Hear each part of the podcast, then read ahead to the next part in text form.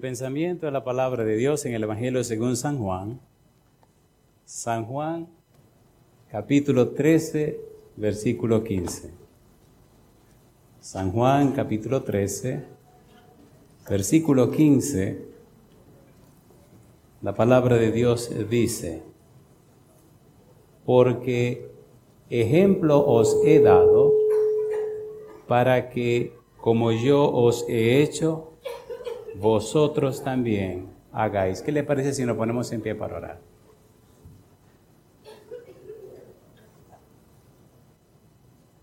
Querido Padre Celestial, gracias por estar con nosotros. Gracias por la compañía de los ángeles. Gracias por la presencia y la dirección del Espíritu Santo. Gracias por los amigos y amigas presentes. Gracias por los hermanos y hermanas que nos acompañan. Gracias Dios por la oportunidad de estudiar su palabra. Gracias por las bendiciones que hemos recibido. Y ahora, Padre, le rogamos que el Espíritu Santo nos traiga palabra de vida para la vida eterna. Que no recibamos palabra de hombre, pero la palabra de Jehová que vive y permanece para siempre. Prepárenos, Señor, para estar en su presencia. Se lo pedimos en el nombre de Jesús. Amén, Señor. Amén. Durante esta semana estaremos trabajando con la serie titulada Reavivamiento y Reforma. En la misma esperamos conocer, comprender y entender el significado de la palabra reavivamiento y la palabra reforma. Haremos un estudio de la palabra de Dios en relación a estas dos palabras y trataremos de enfocarla en la persona del Señor Jesús. Por eso, San Juan capítulo 13, versículo 15, porque ejemplo os he dado para que como yo os he hecho, vosotros también hagáis. Cuando hablamos de reavivamiento, necesitamos conocer, comprender y entender lo que ha sido la historia de la humanidad. Por ejemplo, desde que Dios creó la tierra hasta el año 2000, aparece una crisis en la tierra que trajo como consecuencia el diluvio. Sin embargo, Noé y su familia permanecieron fieles. Y como dice en el libro de Hebreos capítulo 11, versículo 7, Noé condenó al mundo. Cuando usted sigue mirando desde la época de Noé hasta la primera aparición del Señor Jesús, encontramos que la tierra otra vez vuelve y se daña, al punto que antes de Cristo venir ocurrió un periodo conocido como periodo intertestamentario, donde por 400 años no apareció nadie diciendo, he aquí palabra de Jehová. Cuando Cristo aparece, y antes de él aparece Juan el Bautista, la condición de la humanidad era espantosa.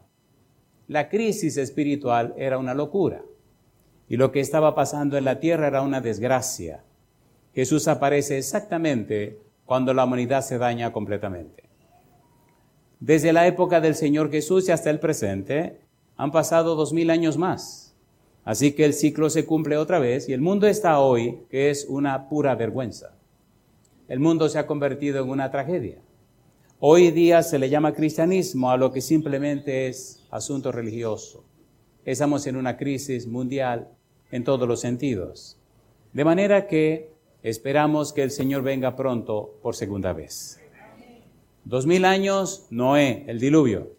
Dos mil años Jesucristo en su primera venida. Esperamos por la gracia de Dios que ahora, muy pronto, dos mil años más, el Señor aparezca en la nube de los cielos. Cuando hablamos de reavivamiento, necesitamos ver qué ha pasado con los casos anteriores y descubrir lo que está pasando ahora. Hay una locura generalizada comenzando por el mundo religioso.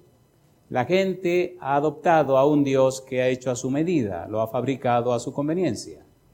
Cuando usted lee en el libro de Génesis capítulo 6 versículo 5, eh, descubre en las palabras de Dios lo que estaba pasando en la época de Noé. Cuando se lee el capítulo 8 del libro de Juan, encuentra en la boca, en los labios de Jesús la pregunta, ¿por qué ustedes no entienden mi palabra? ¿Por qué ustedes no me pueden entender? Una locura generalizada en el mundo religioso. Y hoy día está pasando lo mismo. ¿Por qué se necesita un reavivamiento? ¿Qué es reavivamiento? ¿Qué significa reforma? ¿Por qué es tan importante ese tema para hoy en día? ¿Qué hay detrás de todo eso? Vamos rapidito al libro de Génesis capítulo 6 versículo 5 y vamos por lo menos a poner la mesa. Ponemos la mesa y durante la semana nos comemos los alimentos. Hoy lo van a oler y van a darse cuenta cuán, cuán sabrosa estará esta comida, pero pienso que habrá que esperar. Habrá que esperar. Génesis capítulo 6, versículo 5. ¿Qué dice el versículo 5? Y vio Jehová que la maldad de los hombres era mucha en la tierra. ¿Cómo era la maldad? ¿La maldad de quiénes? La pregunta es, ¿qué es la maldad? No recuerdo haber hecho mucho este anuncio, pero lo voy a hacer hoy. Hay un canal de televisión aquí en la capital que se llama Sport Vision Canal 35. Es posible que muchos de ustedes no sepan que tenemos un programa de televisión todos los sábados de 2 a 3 de la tarde en ese canal. Sport Vision Canal 35. Usted puede entrar y el tema de hoy es el primer tema grabado en el país. Y el título es ¿Qué es la maldad? Si usted no sabe lo que es la maldad, usted está en serios problemas, porque la maldad se ha sabido esconder y nunca ni siquiera se habla de ella. Pregúntese, ¿cuántos sermones usted ha oído explicando lo que es la maldad? ¿Qué es la maldad? Dice aquí el versículo 5, y vio Jehová que la maldad de los hombres era mucha en la tierra.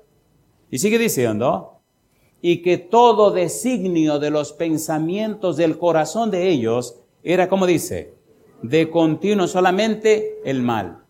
En la época de Noé, cuando usted viene a la época del Señor Jesús, sorprende, llama la atención que tampoco lo conocieron. Recuerde que solo le estoy poniendo la mesa, cuando se ponga más sabroso voy a terminar para que usted eh, se quede con el interés de venir mañana y entonces empezamos a saborear los alimentos. San Juan capítulo 1. San Juan capítulo 1, mire qué pasó cuando Cristo vino a la tierra. San Juan capítulo 1, versículo 10. La maldad acabó con los antediluvianos y miren la época de Jesús. San Juan capítulo 1, versículo 10. ¿Qué dice el verso 10? En el mundo estaba, ¿quién? Jesucristo el versículo 9, aquella luz verdadera que alumbra a todo hombre venía a este mundo. En el mundo estaba y el mundo por él fue hecho. ¿Y qué dice ahora? Pero el mundo no le conoció. Y yo le pregunto, ¿no anunciaban las profecías del Antiguo Testamento la venida de Jesús? A ver si o no. ¿No estaba todo detallado en el Antiguo Testamento? ¿Se cumplieron en Cristo Jesús las profecías del Antiguo Testamento? ¿Y cómo es que no lo conocieron? Número uno, la gente creada, llama la atención en el versículo 10 que dice, en el mundo estaba, y el mundo por él fue hecho, pero el mundo no lo conoció. La creación no conoció a su creador. Versículo 11, a lo suyo vino, ¿y qué dice ahora? Y los suyos no le recibieron. Ni le conocieron los de afuera, ni le recibieron los de adentro. ¿Qué estaba pasando? La maldad.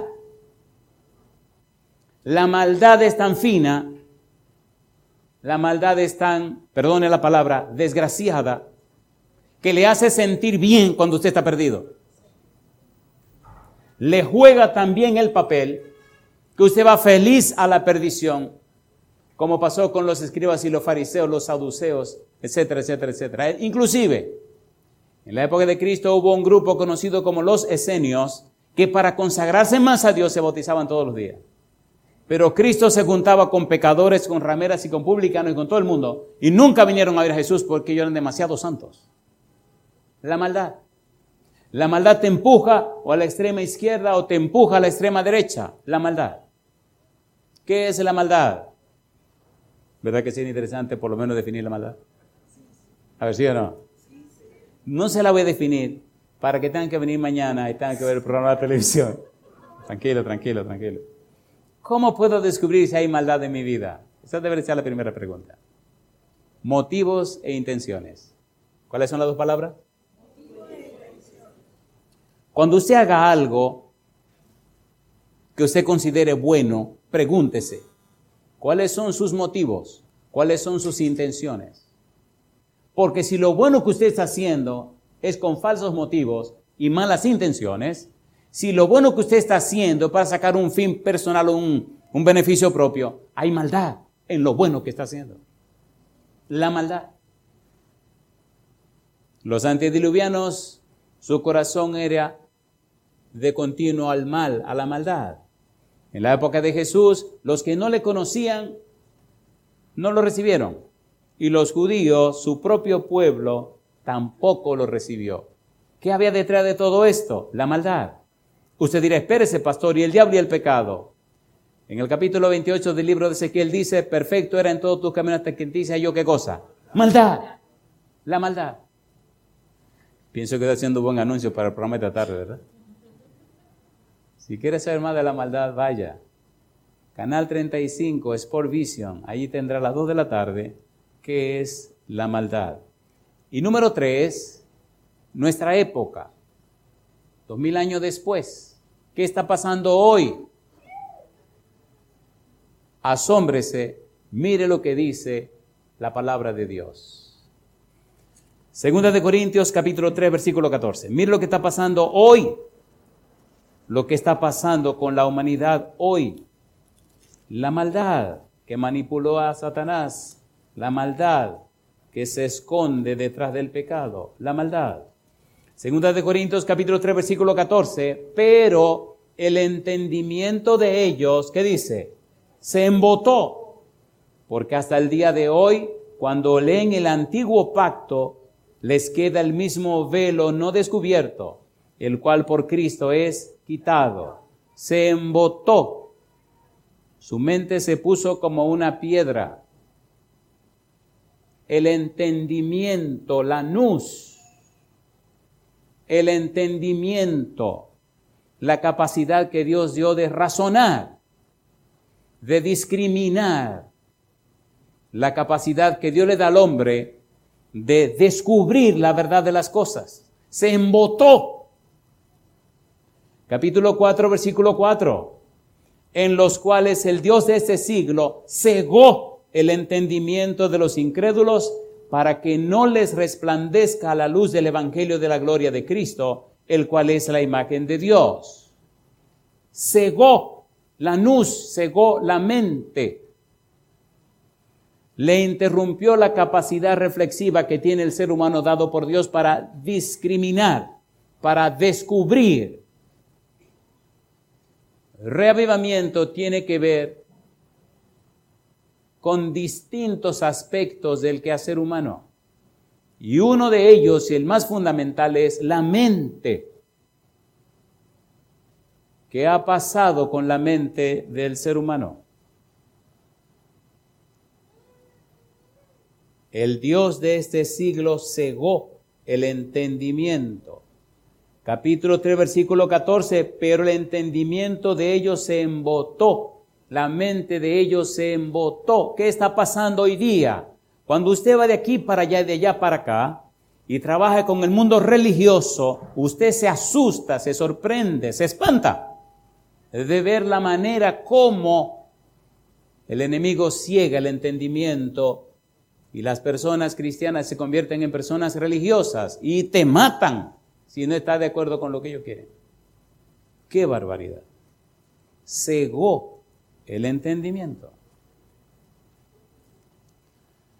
¿Cómo se podría definir esto de reavivamiento?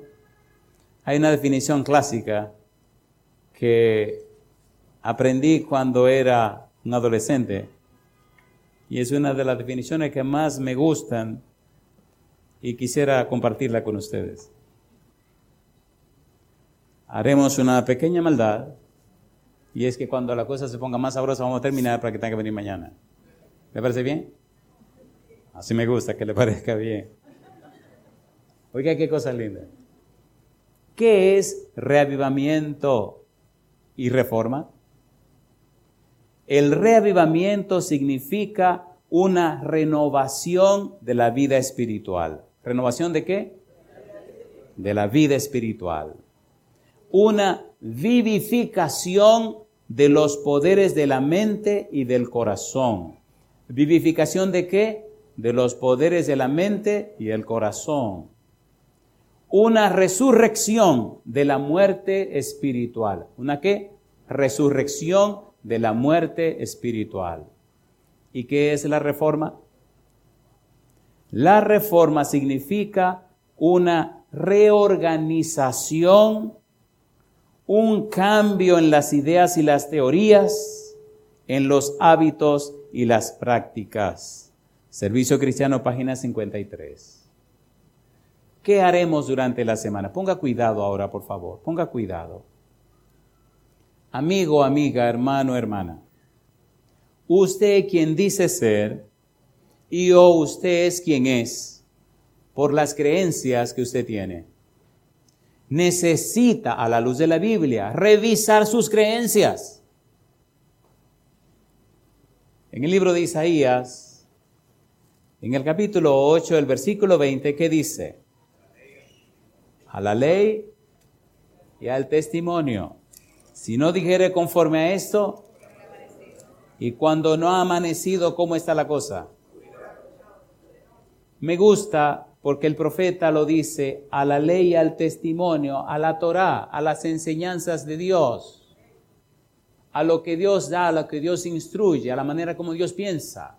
Si su mente no está basada en la palabra de Dios, usted está en problemas.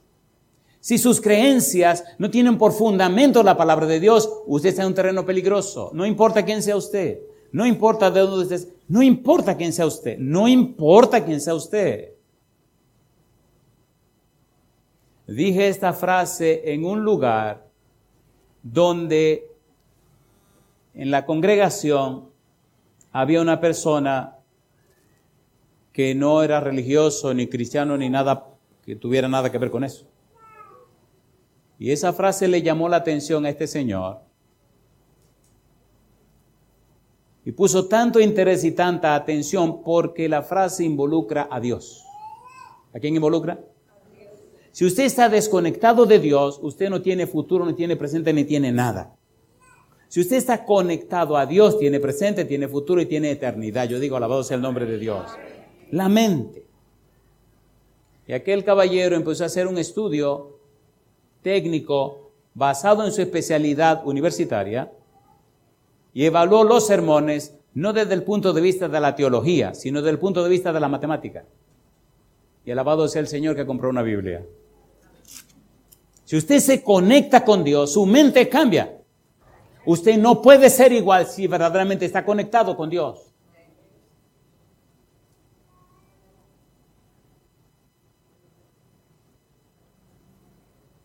Creencias para entender las creencias necesitamos comenzar entendiendo lo que es la razón 2 y lo que es la razón 1. La razón 2 es el conjunto de conocimientos y experiencias que hemos experimentado durante toda la vida, tomando en cuenta toda la carga genética que heredamos de nuestros padres. Todo eso es lo que somos. Si usted no sabe eso, usted está en problemas. Hay cosas en la vida suya que usted no la puede explicar. Ni su papá, ni su mamá, ni usted no ve a nadie alrededor con esas cosas suyas. Necesita entonces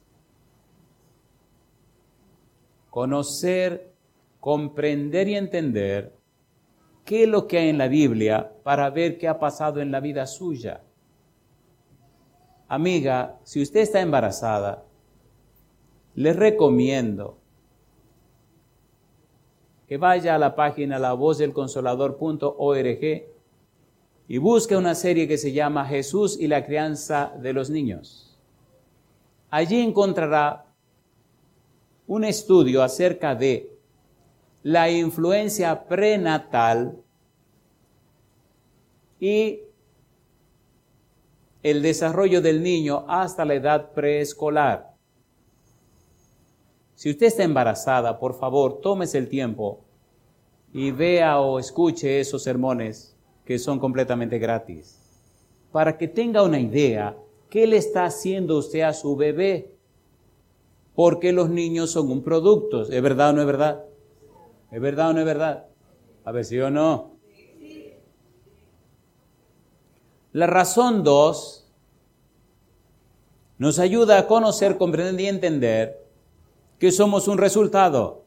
No sea obtuso, no se cierre, espere, espere. La Biblia dice, Proverbios capítulo 4, versículo 23, recuerde que cuando se ponga más bueno nos vamos ahí.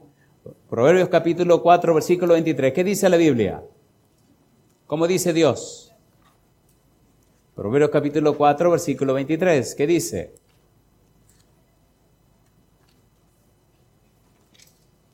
¿Cómo dice la Biblia? Sobre toda cosa guardada, guarda qué cosa? Guarda tu corazón porque de él mana la vida. Capítulo 23, versículo 26. ¿Qué recomienda Dios? Proverbio 23, 26, ¿cómo dice Dios? Dame, hijo mío, ¿qué cosa? Y miren tus ojos. Dame, hijo mío, tu mente. Y miren tus ojos por mi camino. Recuerde que estamos tratando de colocarnos en una posición para entender lo que es revivimiento. La mente humana. La razón uno es la capacidad que Dios nos ha dado de aprender lo que no sabemos y sustituir lo malo que aprendimos. ¿Cuál es razón uno? Aprender lo que no sabemos y sustituir, ¿qué cosa? Lo malo erróneo que aprendimos. Usted, amigo, amiga, es un producto. La razón dos le dice, tú eres el resultado de lo que aprendiste, conjunto de conocimientos y experiencias recibidas durante toda la vida. Usted se sienta tranquilo y pone todos sobre la mesa y dice, bueno, yo soy resultado de qué? Toma todo ese resultado y lo trae a la Biblia. Señor, mire, esto es lo que ha pasado con la vida mía. Dame, hijo mío, tu mente y miren tus ojos por mis caminos. Ahora el Espíritu Santo viene con su caja de herramientas y empieza a poner en orden tu mente, eso es revivamiento, empieza a, poner, en su lugar las cosas como tienen que ser. Viene el Señor, el Espíritu Santo con un disco duro, saca toda esa información mala que tiene en tu cerebro, en tu computadora cerebral, y empieza a ponerte los programas del reino celestial. Yo digo, alabado sea el nombre de Dios. Segunda de Corintios capítulo 5 versículo 17, ¿cómo dice? De modo que si alguno está en Cristo, y aquí, de modo que si alguno está en Cristo, nueva criatura es. Las cosas viejas, aquí todas son hechas. ¿Le gustaría a usted que el Señor le, le, le revise su computadora cerebral y le ponga programas nuevos? ¿Cuántos quieren programas nuevos? Vamos a ver. Venga esta semana que le van a revisar el cerebro. Le van a poner sus programas nuevos. Cuando usted estudia la Biblia, Pablo, por ejemplo, ¿le cambiaron el cerebro o no se lo cambiaron? Pedro. A mí me llama la atención cómo Jesús buscó seguidores en donde ningún rabino hubiera buscado seguidores. La gente que Jesús escogió es una cosa loca, es una, pero ¿qué pasa aquí, Señor? Pedro, pero ¿cómo se le ocurre? Andrés, Santiago, Juan. Hay que estar loco para que esa gente. Al punto que esos dos, Santiago y Juan, el mismo Jesús lo llamó hijos del diablo. ¿O oh, no? Boanerges, hijos del trueno, hijos de un demonio. Y Jesucristo lo cogió. Así que si usted es uno de esos Boanerges, bienvenido sea. El Espíritu Santo tiene poder para reavivarlo, para cambiarlo, para transformarlo. Este es un buen momento para terminar porque usted quiere seguir. Y alguien dijo que los segundos hay que matarlo cuando están vivos, no cuando se mueren. ¿Le parece bien si terminamos aquí y seguimos mañana? Esto, ¿ah, no le parece? Maravilloso. Este es el mejor momento que ustedes quieren quedarse, así que yo me voy. El reavivamiento significa una renovación de la vida espiritual. una vivificación de los poderes de la mente y del corazón. La mente y los sentimientos y emociones. Recuerde que sus creencias son las que forman sus pensamientos. Sus pensamientos forman sus emociones. Sus emociones lo llevan a las acciones. Y sus acciones forman sus hábitos. Y sus hábitos determinan su carácter. Y su carácter determina el destino de su vida. No juegue con su vida. Sepa qué es lo que está pasando. Si sus creencias no están basadas en una palabra de Jehová, si sus creencias no están apoyadas en la palabra de Jehová, sus pensamientos son cualquier cosa. Usted es una bomba de tiempo. Sécase la hierba, marchítase la flor, mas la palabra de Jehová permanece para siempre. Si no está basado en la palabra de Jehová, usted es una bomba de tiempo. ¿Cuánta gente hemos conocido? Por ejemplo, un ejemplo en la Biblia. Judas. ¿Quién era Judas? Número uno, el tesorero. Número dos, uno de los doce apóstoles. Mi pregunta, ¿era importante esa posición? A ver, ¿era importante o no era importante? ¿Era importante o no era importante? ¿Era un apóstol? ¿Sí o no? ¿Era un tesorero? ¿Es bueno ser apóstol? ¿Y tesorero de los apóstoles? ¿Es una persona de confianza? A ver, ¿sí o no? Oh, salida, vamos así, talito. Ay, Señor. Yo no tengo nada en contra de los tesoreros, Dios me libre, Dios me libre. Pero sí en contra de Judas. Si Judas se muere antes de que Cristo muere en la cruz, muere como un héroe. Maldad maldad. Judas, la misma encarnación de la maldad. Tenía todo el mundo engañado, comenzando con los apóstoles. ¿Sí o no? ¿Sí o no? Maldad. Me gusta que Judas, Judas nunca engañó a Jesús. Jesucristo sabía lo que estaba pasando. Aunque en una expresión muy dominicana, aunque le estaba friendo los riñones al Señor Jesús, Jesucristo se aguantó.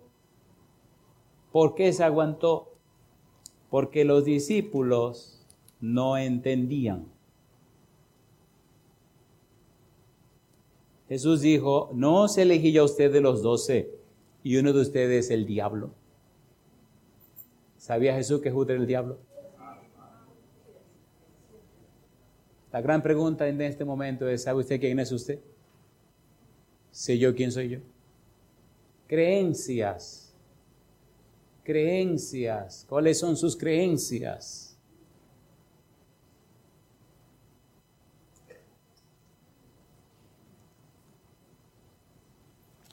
San Mateo capítulo 24. Y aquí lo ponemos bien caliente, mire, compadre, y así mañana tempranito usted viene le damos duro a esto. San Mateo capítulo 24, versículo 37 al 39. Oiga las palabras de Jesús. Dice el Señor Jesús, más como en los días de Noé, ¿qué dice él? Así será la venida del Hijo del Hombre. Los días de Noé, pregunto. Génesis 6, 5. ¿Cómo estaba la mente, el corazón de los antediluvianos? ¿Quién estaba reinando con ellos? La maldad. ¿Qué había en su corazón? Mal, maldad. Entonces yo pregunto, si Cristo está diciendo que será igual ahora, ¿cómo está haciendo la mente de la gente? Déjese de cuento, despiértese. Esto no es un juego ni un picnic. Llama la atención cómo la maldad se ha sofisticado en el día de hoy. ¿Cómo le venden a usted la maldad y usted se la compra y se la come y la vive y la disfruta y le están arrancando la vida? ¿Cómo la maldad se esconde para acabar con la gente? ¿Hay maldad o no hay maldad en el mundo? ¿Sí o no? Le pintan una cosa y por detrás le están arrancando el corazón. Y la gente se está desquiciando porque quedan defraudados. La maldad. Más como en los días de Noé, así será la venida del Hijo del Hombre. Porque como en los días del diluvio estaban comiendo y bebiendo, casándose y dándose en casamiento, hasta el día en que no entró en el arca. ¿Y qué dice Jesús? Y no entendieron hasta que vino el diluvio. ¿Y qué dice? Y se lo llevó a todos. ¿Y qué dice Jesús? Así será también la venida del Hijo del Hombre. ¿Qué nos está diciendo? Abran los ojos. Le están acabando la mente a los seres humanos. Están destruyendo a la humanidad en su propia cara. Y usted no se da cuenta. ¿No fue lo, no, eso es lo que está diciendo Jesús? Así será. Así es o así no es. A ver, sí o no. Reavivamiento. Se necesita un reavivamiento. Que la mente humana se despierte a la palabra de Dios, se despierte a un escrito está, se despierte a una íntima estrecha comunión con el cielo, se despierte para que el Santo Espíritu cambie y transforme la mente a imagen y semejanza de la mente de Cristo. Primero de Corintios capítulo 2 versículo 16, mas nosotros tenemos la mente de Cristo, dice Pablo. Las creencias. ¿Cuáles son sus creencias? Inmediatamente usted piensa en el asunto religioso. No, pues yo soy de la iglesia tal, no, yo soy de la iglesia tal. Espere, espere, espere, espere, espere, espéreme, espérese, espere, espérese. Razón 2, razón 1. Razón 2 es el conjunto de conocimientos y experiencias que hemos tenido durante toda la vida. Es el conjunto de carga genética que usted ha heredado de sus padres, de sus abuelos, de sus bisabuelos, de tatarabuelos, tatarabuelos, todo lo que venga para allá atrás. Los genes son caprichosos o no son caprichosos. ¿Sí o no? A un gen le da la gana y se le despierta. Y te dice, ¿qué es lo que está pasando? Entonces tiene que estar a tono con la actualidad. Tiene que ponerse a tono con la época que usted vive. Los conocimientos más recientes en el mundo de la genética no, no tienen ni siquiera 50 ni 100 años. Y usted vive en este tiempo. Despiértese, por favor. Y eso tiene que ver con rabiamiento.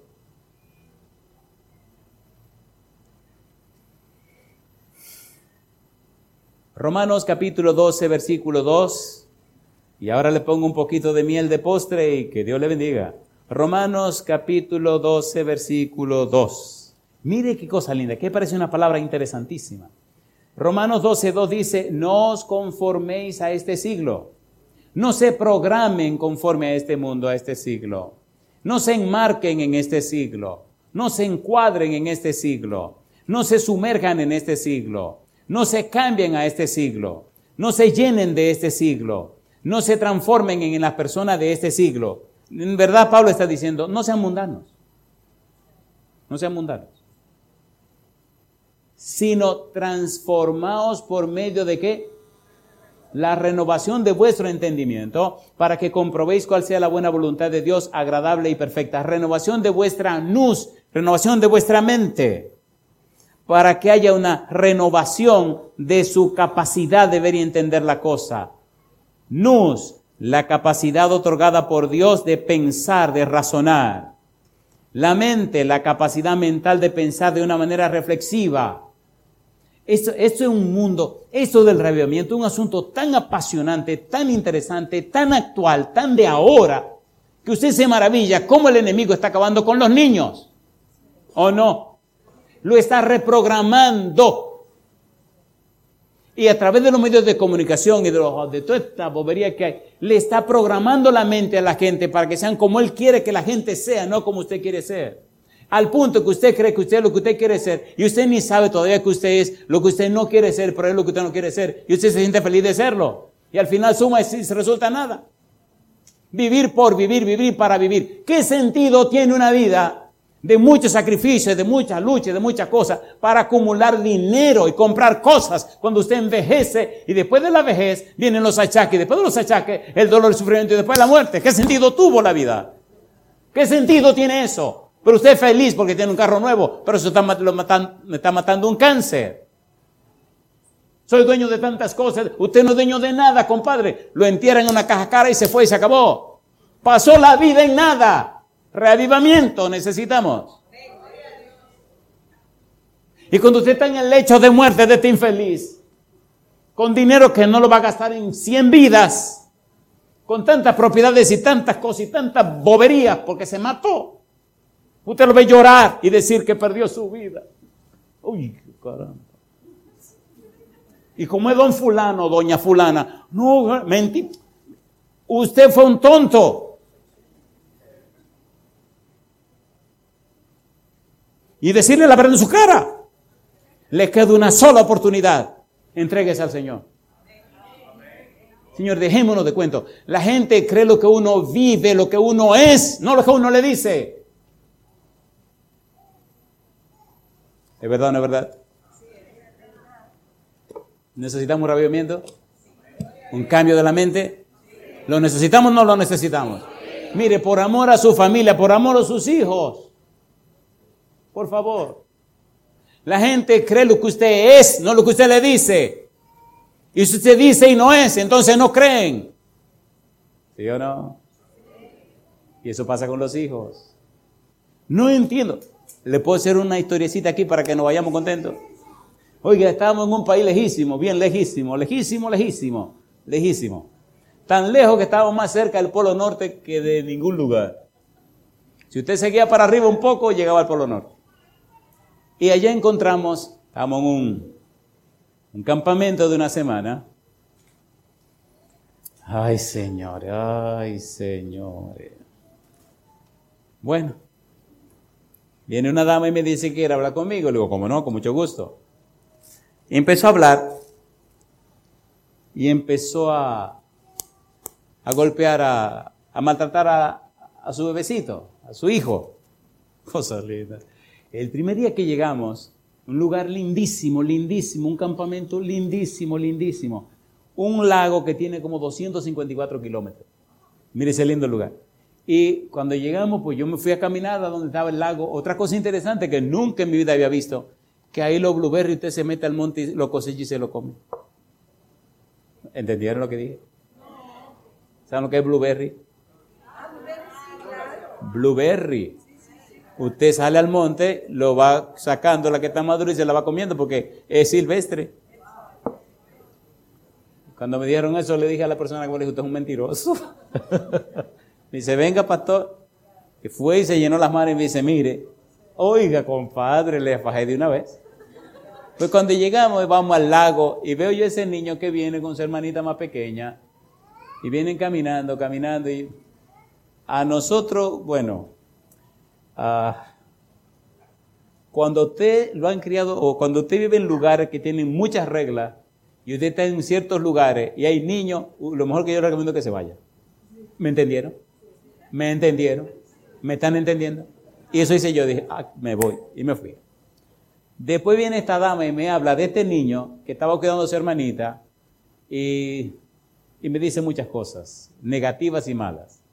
Me quedo mirando a la mamá y la gente, aunque usted no lo crea, con sus ojos, su manera de mirar, sus ademanes, sus gestos.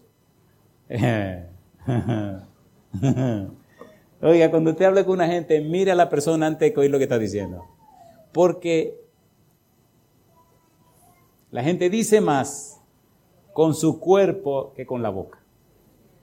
Y cuando me, puse, me puse a mirar a la señora, dije, esta señora, esta señora no está bien, esta tipa no está bien. Y le dije, yo necesito hablar con su hijo. Ah, ¿cómo no? Yo no creo que él quiera venir porque mire, yo le digo, radio, es con el hijo que quiero hablar. Traiga al muchacho, dígale al muchacho así, dígale, el pastor quiere hablar contigo y él va a venir. Yo no creo, dígale. Le dice al muchachito, y él, para llevarle la contraria a la mamá, le dice que sí que él viene. salida, salida. Y vino. Y viene y se sienta. Y el muchachito me mira como, ¿y esta qué hace aquí? Digo, perdone, yo no tengo que hablar con usted, con él. No, pero que, no, no, váyase, váyase, déjeme con el muchacho. Cosa linda, mamá. Ay, Señor. Esta historia la dejo aquí para seguir la mañana, porque ustedes van a venir, ¿no? ¿En qué terminó la cosa? Empecé a hablar con el muchacho. Le dije, ¿verdad que no te entienden? Y me mira. Espera que tu papá no entiende ni tu mamá te entiende. ¿Verdad que se te hace difícil la vida de la gente que te rodea, que son como medio tontos, medio estúpidos, verdad? ¿Verdad que tu cerebro anda como más rápido que lo de la gente y como que te confunde y prefieres quedarte con tu hermanita? Y me mira como, ¿y este dónde apareció? Cosa linda, mamacita linda. ¿Verdad que tú quieres proteger a tu hermanita de, de, la gente? Porque la gente como que media tonta, como que va muy lento. Y le hice un millón de preguntas y me respondió toda que sí. Eh, ¿Queréis la otra parte ahora que no le va a gustar? ¿La quieren o no la quieren? Sí, Son curiosos. ¿Verdad que ha tenido sueños raros? ¿Verdad que te han hecho propuestas en los sueños? ¿Verdad que han dicho que no vuelva a la iglesia? ¿Verdad que te han querido decir que tu papá te unos tontos, que eso es una tontería, que no sigan eso? ¿Verdad que te pasa con mucha frecuencia esto, esto, esto y esto? Y lo miro. Pero verdad que dentro de ti, en tu corazón, allá dentro de tu corazón, hay una voz hermosa, tranquila y apacible que te dice que no te aparte de Dios. Cosa linda, mamá. Ahí se le llenan los ojos de lágrimas. Y me mire, abajo la cabeza y me dice que se empieza a llorar. La mayoría de los padres no saben las luchas espantosas que tienen sus hijos. La mayoría de los padres no saben que por no estar alineado con Jehová, han estado entregándole sus hijos al enemigo. Y yo creo que es mejor terminar aquí para que sigamos siendo amigos. Porque la maldad no le importa a quién usar para desgraciar la vida de la gente. Queridos padres, mamá, papá, ¿verdad que necesitamos un reencuentro con el Señor? ¿Verdad que necesitamos una renovación de la mente? ¿Sí o no? Mire, la maldad es tan, tan terrible, Satanás y el pecado son tan terribles que no quieren que usted sea una persona equilibrada o vaya al extremo izquierdo o vaya al extremo derecho. Pero Él no quiere que usted sea equilibrado. ¿Es verdad o no es verdad? ¿Es verdad o no es verdad? Necesitamos en esta semana descubrir la gran verdad del modelo divino, Cristo el Señor, y ver cómo lo hizo Jesús. Cuando el mundo se dañó, cuando el mundo se pudrió, cuando el mundo se acabó, Cristo Jesús apareció como un inocente bebé.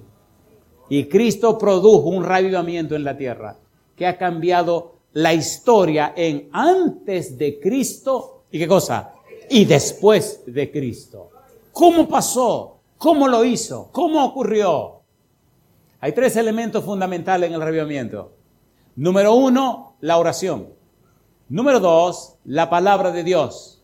Y número tres, la testificación. Y le pregunto, ¿Quiere usted darle la oportunidad al Espíritu Santo que cambie y transforme su vida de manera tal que usted sea un ejemplo y modelo para su familia? ¿Quiere ser usted el resultado de la voluntad de Dios y decir como Pablo? Gálatas capítulo 2 versículo 20, ¿cómo dice? Con Cristo estoy qué? Y ya no vivo, mas vive Cristo y lo que ahora vivo en la carne, lo vivo en la fe del Hijo de Dios, el cual me amó y se entregó a sí mismo por mí. Pablo dijo, 1 Corintios capítulo 11, versículo 1, sed imitadores de mí como yo de Cristo. ¿Le gustaría esa experiencia? ¿Le gustaría que el Espíritu venga y lo reanime, reavive, lo reforme, lo cambie, lo transforme? De manera tal que ya usted no sea usted, sino ahora sea Cristo en usted la esperanza de gloria. Entonces póngase en pie conmigo y oremos.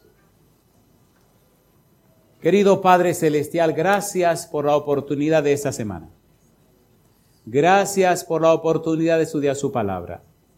Gracias Dios por la presencia de los ángeles en nuestro medio. Gracias por la bendición y la dirección del Espíritu Santo. Querido Dios, querido Padre, despiértenos antes que sea demasiado tarde.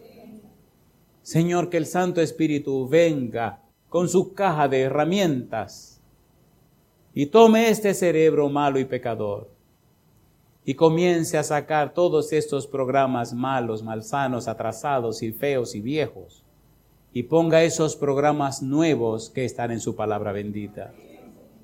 Señor, que podamos evocar a Jeremías, capítulo 6, versículo 16, y entonces volver a las sendas antiguas para reconocer, entender y comprender el buen camino y, Padre, transitar por él y que ese camino antiguo sea conocido como Jesucristo el Señor. San Juan 14, 6, él dijo, yo soy el camino y la verdad y la vida. Nadie viene al Padre si no es por mí. Padre, queremos aprender a vivir en Cristo. Queremos vivir para Cristo. Queremos ser llenos del Espíritu de Cristo para que nos cambie nos transforme a la imagen y semejanza de Cristo. Lo pedimos, Señor, en el nombre de Jesús. Amén, Señor. Amén. Que Dios le bendiga.